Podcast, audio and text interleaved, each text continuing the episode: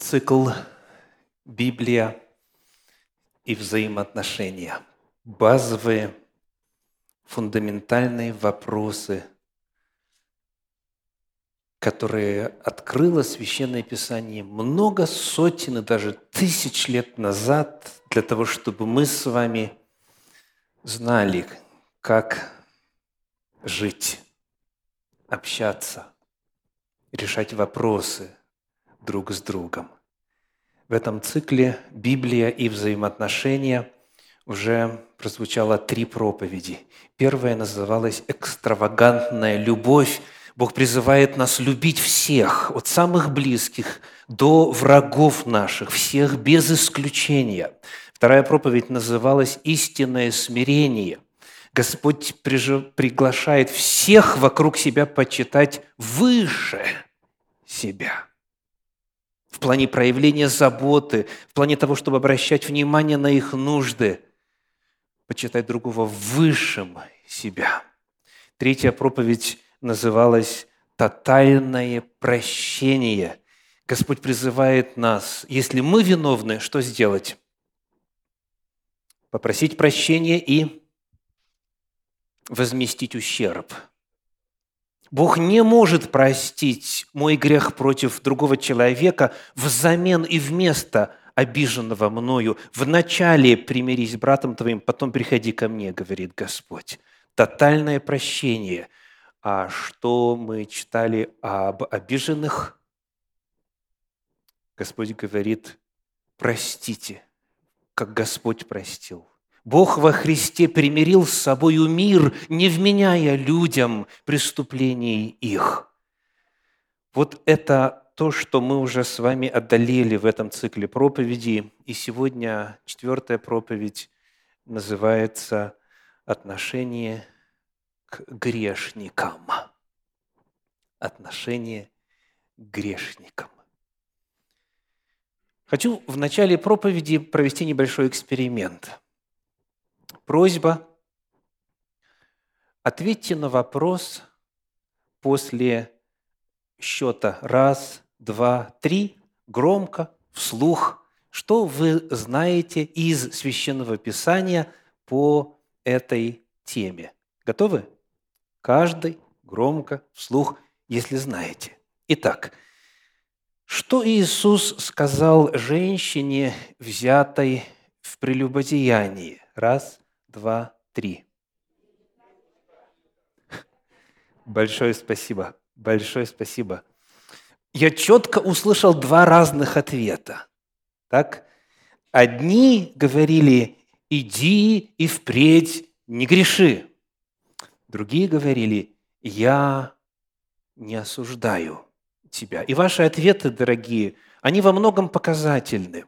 Они многое открывают о том, как вы относитесь к грешникам. И сегодня наша цель – открыть отрывки Священного Писания для того, чтобы рассмотреть семь важнейших императивов, семь важнейших призывов, которые есть в Священном Писании, связанных с этой темой. Итак, отношение к грешникам. Откроем послание Иакова – 4 главу, стихи 11 и 12. «Не злословьте друг друга, братья. Кто злословит брата или судит брата своего, тот злословит закон и судит закон.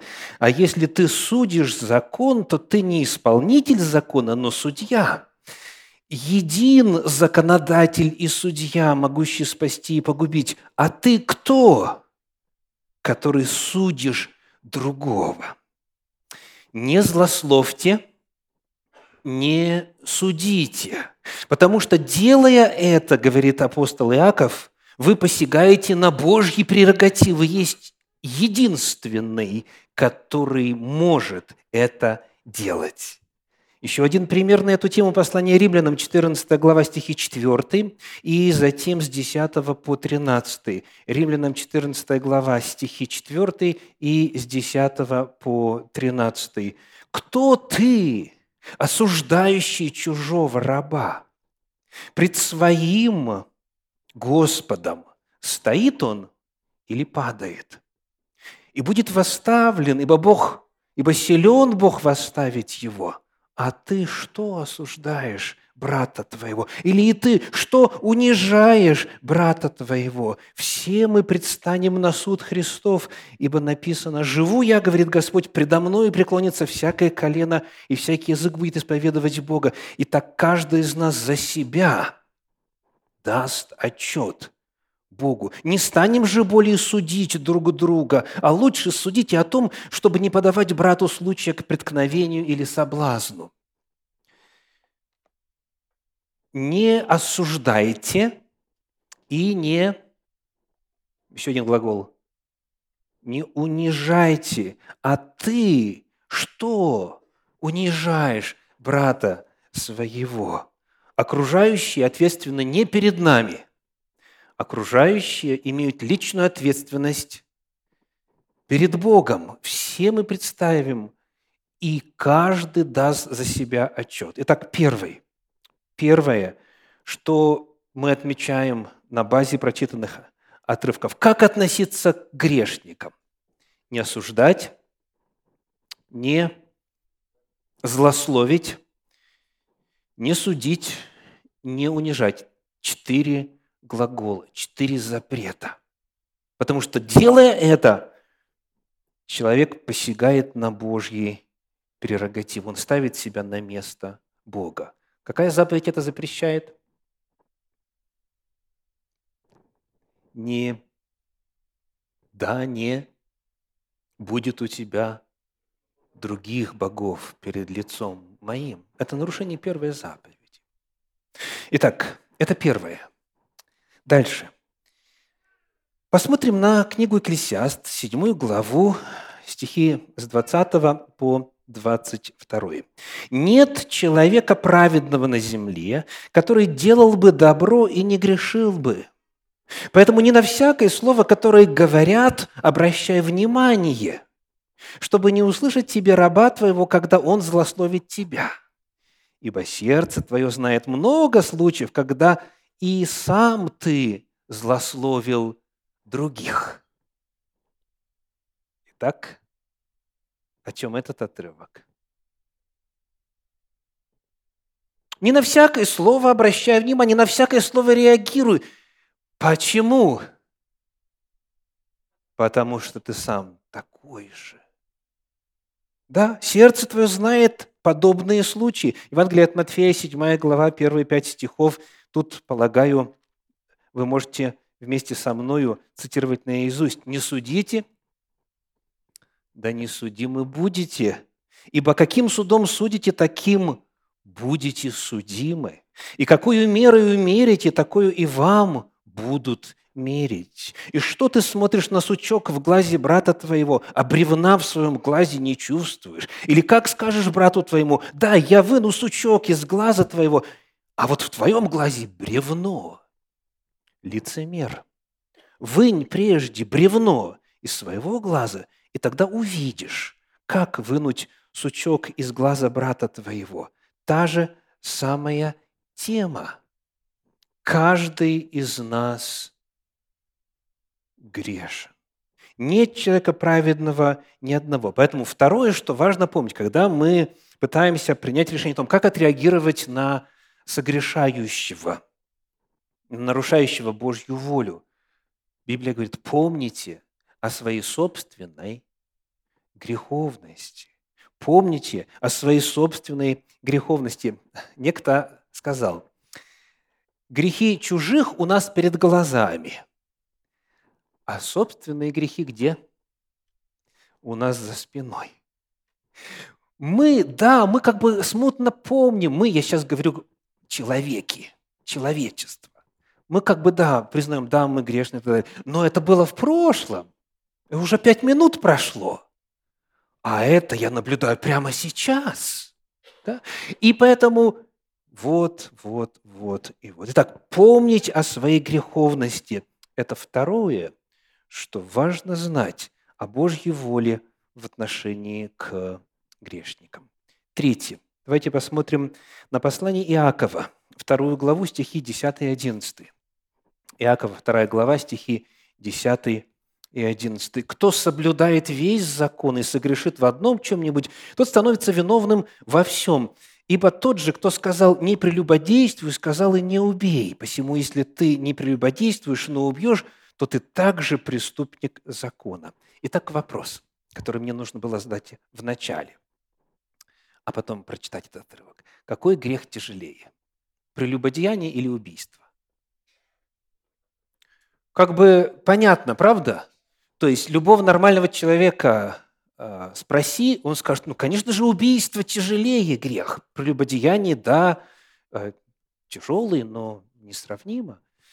Но интересно, что именно вот этими заповедями оперируя, апостол Иаков передает важную весть. Какую? Он задает вопрос, а что в итоге? Убил, прелюбодействовал, украл, ложное свидетельство о ближнем сказал. Что в итоге? Ты виновен, да? Ты виновен. Посему, если ты не прелюбодействуешь, но убьешь, то ты преступник.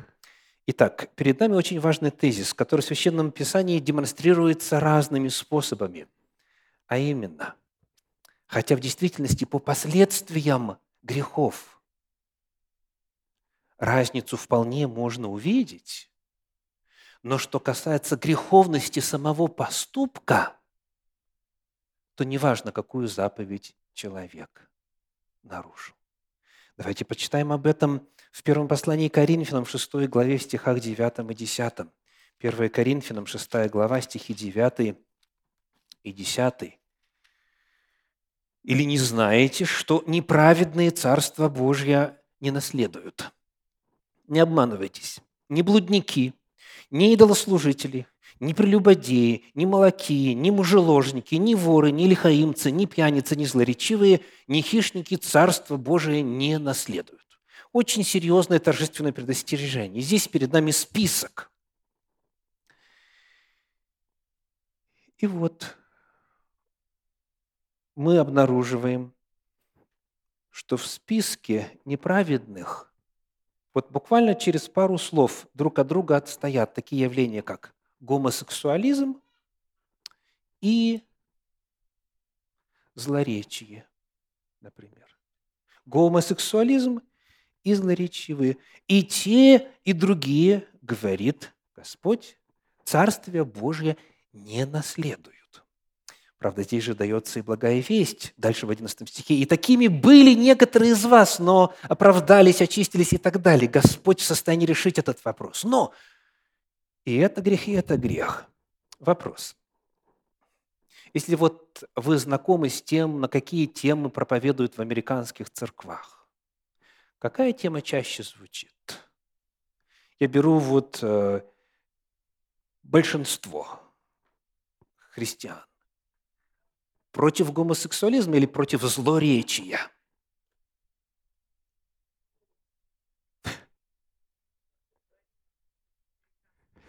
Понимаете, о чем идет речь? Некоторые грехи кажутся, ну, такими тяжелыми.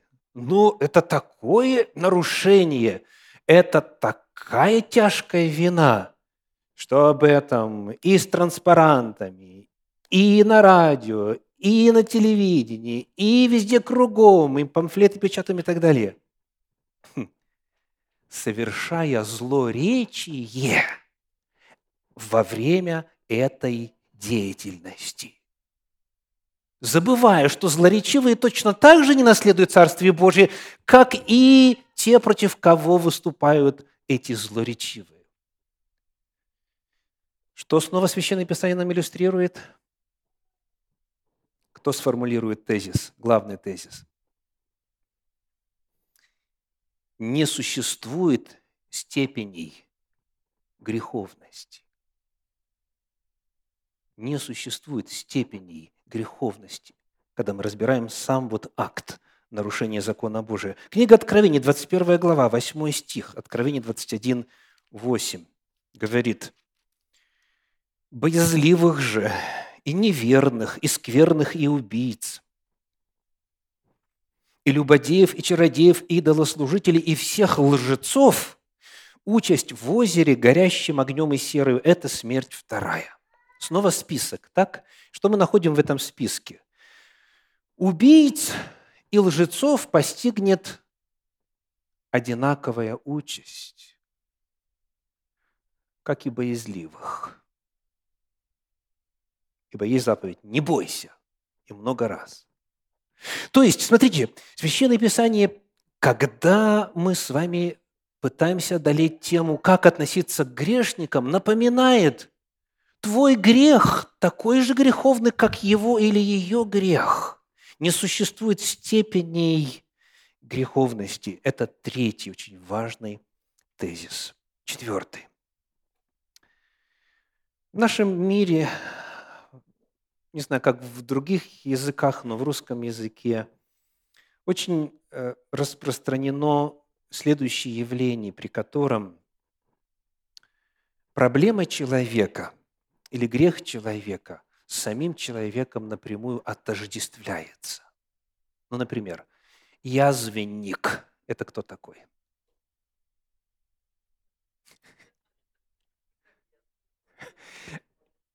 Это тот, у кого, тот, кто болен язвой желудка. Так? Язвенник. Хорошо. Наркоман, алкоголик, курильщик, или как во время одной евангелизационной программы написали «куряка». Вот. То есть отождествление человека с его проблемой или грехом. Вместо того, чтобы сказать больной, страдающий от язвы желудка, наркозависимый, страдающий от алкоголизма, зависим от никотина и так далее. Это описательное, это не определение. Так вот, вот в этом контексте давайте вернемся к вопросу, который я задал в самом начале проповеди. Евангелие Иоанна, 8 глава, стихи 10 и 11. Евангелие Иоанна, 8 глава, стихи 10 и 11. Иисус, восклонившись, И не видя никого, кроме женщины, сказал ей, «Женщина, где твои обвинители? Никто не осудил тебя?» Она отвечала, «Никто, Господи». Иисус сказал ей, «И я не осуждаю тебя». Это первое, что сказал Иисус. Первое, что Он сказал женщине, «Я не осуждаю тебя». А потом говорит, иди и впредь не греши. Как это понимать? Грешна ли эта женщина? Слово «впредь» рассеивает сомнения. То есть больше не греши. Грешна. Что же означает «я не осуждаю тебя»? Как это, если она грешна? Священное Писание здесь демонстрирует очень важный принцип отношения к людям. Он заключается в следующем. Нужно разделять, нужно видеть разницу между человеком и его грехом. Нужно разделять грешника и его грех. Человеку Иисус говорит, я тебя не осуждаю. А что вторая фраза говорит? Я твой грех осуждаю. Так? Иди и больше этого не делай.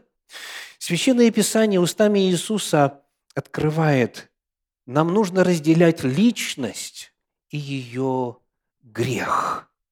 Евангелие от Марка, 3 глава стихи с 1 по 5. Еще один яркий эпизод из служения Иисуса. Евангелие от Марка, а, 3 глава стихи с 1 по 5. Вот что написано. «Пришел опять в синагогу. Там был человек, имевший иссохшую руку. И наблюдали за ним, не исцелит ли его в субботу, чтобы обвинить его. Он же говорит человеку, имевшему иссохшую руку, стань на середину. А им говорит, должно ли в субботу добро делать или зло делать, душу спасти или погубить? Но они молчали.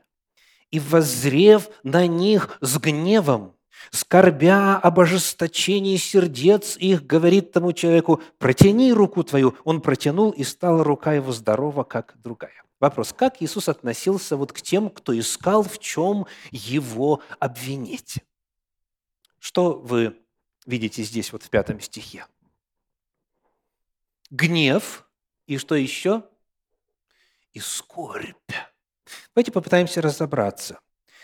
А, вот что нам подсказывает один из а, современных переводов, переводов Стерна, который точно передает подлинник.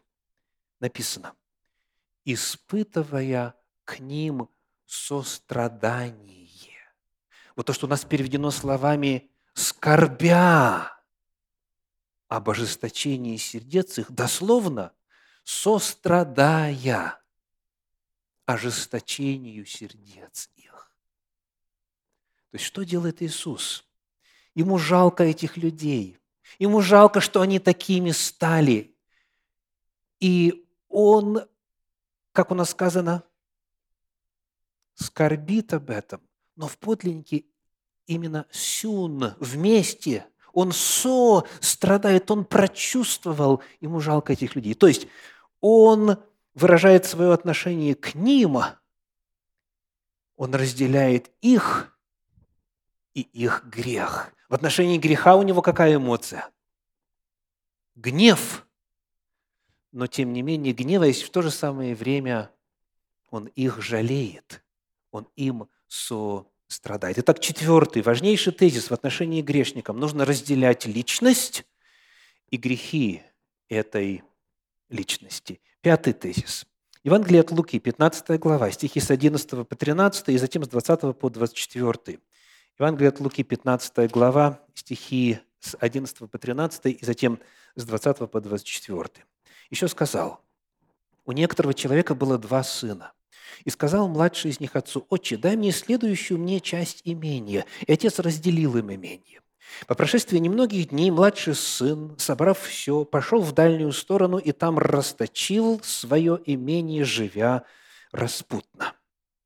Встал, то есть когда прошло время, встал и пошел к отцу своему. И когда он был еще далеко, увидел его отец его и сжалился – и, побежав, пал ему на шею и целовал его. Сын же сказал ему, «Отче, я согрешил против неба пред тобой, и уже недостоин называться сыном твоим». А отец сказал рабам своим, «Принесите лучшую одежду и оденьте его, и дайте перстень на руку его, и обувь на ноги, и приведите откормленного теленка и закалите, станем есть и веселиться, ибо сын, ибо этот сын мой был мертв и ожил, пропадал и нашелся». Я прочитал начало этого отрывка и конец. Он показывает, он иллюстрирует отношение Бога к грешникам. Итак, что вы видите здесь? Скажите, то, что сын при живом отце сказал, отдай мне то, что я должен бы получить после твоей смерти. Это как надо оценить? И потом он уходит, и все, живет распутно. Так?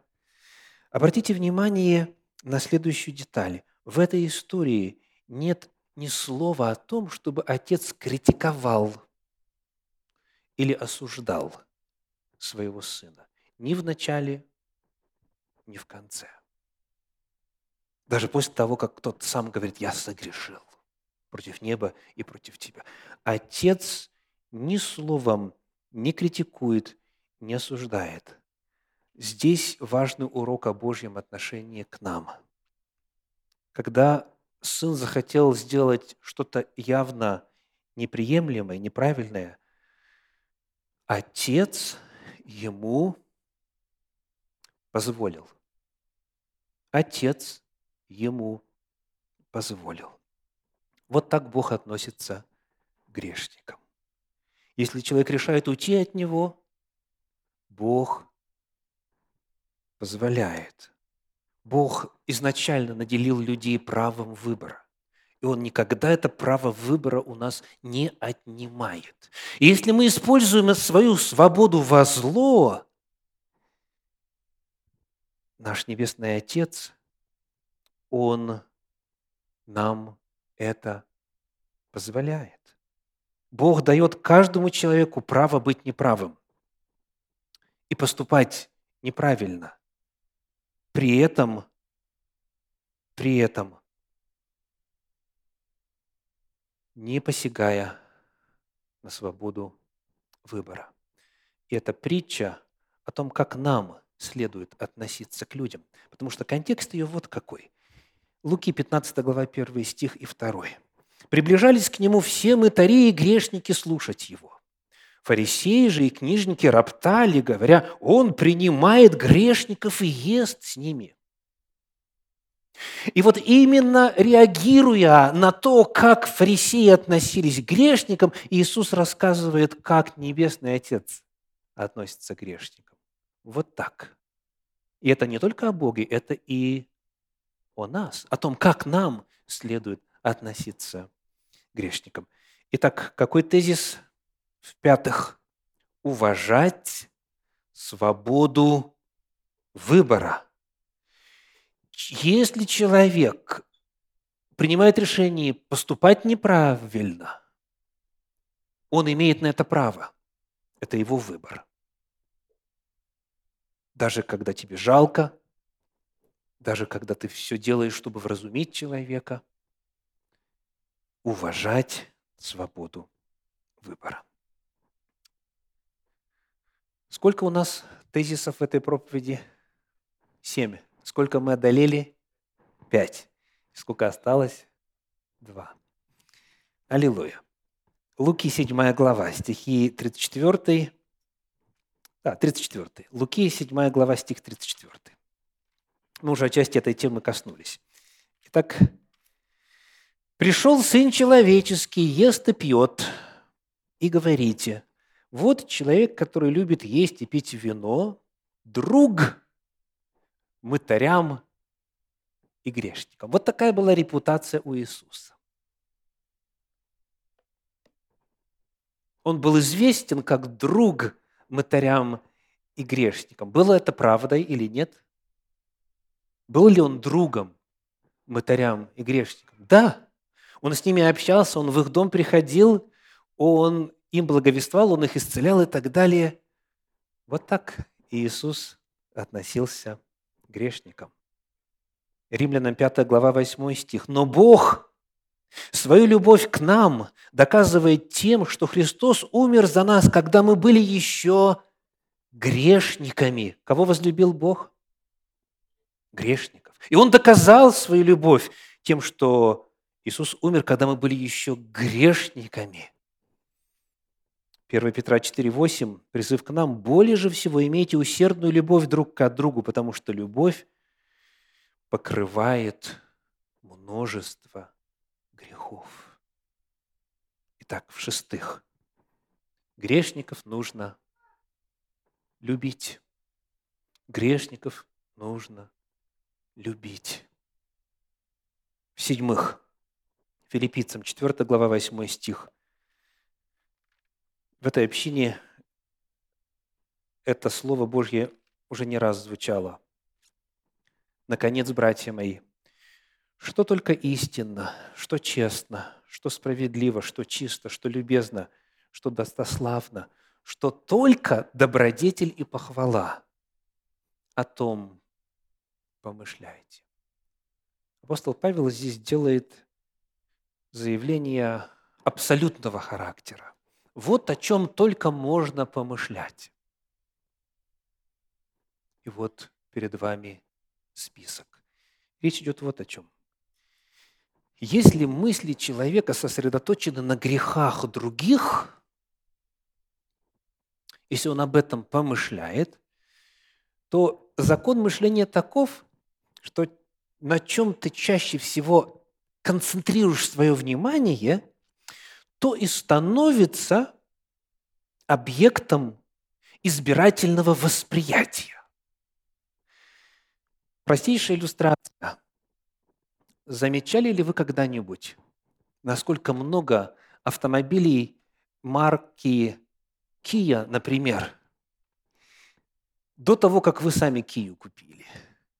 или Тойоту, или Хонду, или что-нибудь еще. Когда человек купил автомобиль вот такого производителя, такой марки, он, посвятив этому определенное время, изучив параметры, стоимость и прочее, прочее, он говорит, ой, сколько вокруг оказывается этих автомобилей, стало ли автомобилей больше? Ну да, с той же скоростью их производят, как и раньше, и до покупки.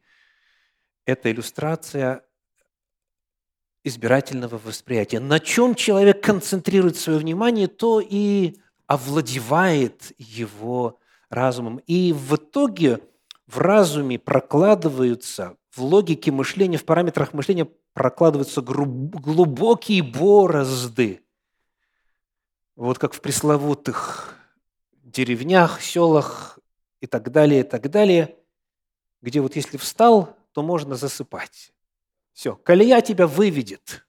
Да. Никуда не денешься. Встал и поехал. Настолько эти рытвины глубокие, колеса встали, если только, как говорится, днищем не зацепишь, тогда можно и проснуться. То есть параметры мышления формируются. И бывает, человек уже и не хотел бы, а оно само думается. Привычка сформировалась видеть, видеть, видеть, видеть грехи других. Апостол Павел говорит, он перечисляет, на что нужно нацеливать свой ум. Читаю еще раз. Наконец, братья мои, что только истинно, что честно, что справедливо, что чисто, что любезно, что достославно, что только добродетели похвала, о том помышляйте. Я был свидетелем разговора двоих братьев после богослужения, когда один очень был раздосадован и говорит, а ты видел, в чем она пришла в церковь? Вот я помню, что была в одежде, отвечает. Есть люди, которые стали специалистами по этим грехам, по этим грехам, по этим, по этим, по этим, по этим. И даже нехотя, о чем бы ты ни заговорил, всегда колея свернет на протоптанную дорожечку. Протоптанная должна быть вот эта дорожечка.